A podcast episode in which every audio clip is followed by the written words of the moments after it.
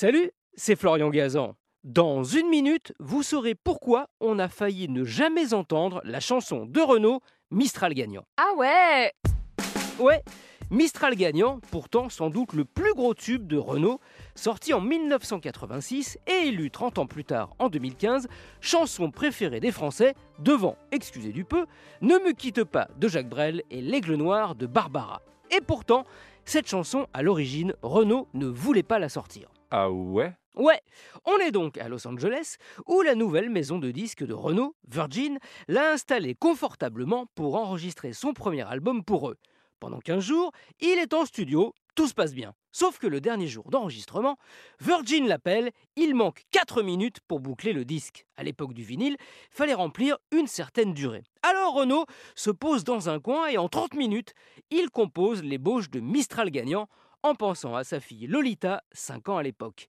Il y parle de ses souvenirs d'enfance, des bonbons disparus, comme ces fameux Mistral gagnants, un sachet de poudre pétillante qu'on aspirait avec une paille en réglisse, et une fois vide, si le mot gagnant apparaissait, on pouvait échanger gratuitement son paquet vide contre un nouveau plein.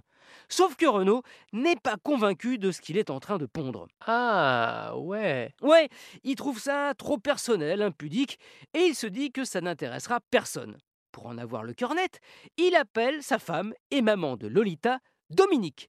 Avec les 9 heures de décalage horaire, elle est en pleine nuit à Paris. Renaud joue Mistral gagnant au téléphone, tout en précisant que la chanson n'est pas finie, de toute façon, ben, il la sent pas. En l'entendant, Dominique est en larmes d'émotion. Elle dit alors à Renaud Je te préviens, si tu ne finis pas cette chanson, je te quitte. Renaud, sous la menace, passe alors la nuit en studio et boucle Mistral gagnant à 6 heures du matin. Chanson qui devient même carrément le titre de l'album, vendu à 1 300 000 exemplaires. On peut remercier Dominique, même si au final, quelques années plus tard, bah, elle a quitté Renault. Merci d'avoir écouté cet épisode de Ah ouais Retrouvez tous les épisodes sur l'application RTL et sur toutes les plateformes partenaires. N'hésitez pas à nous mettre plein d'étoiles et à vous abonner. A très vite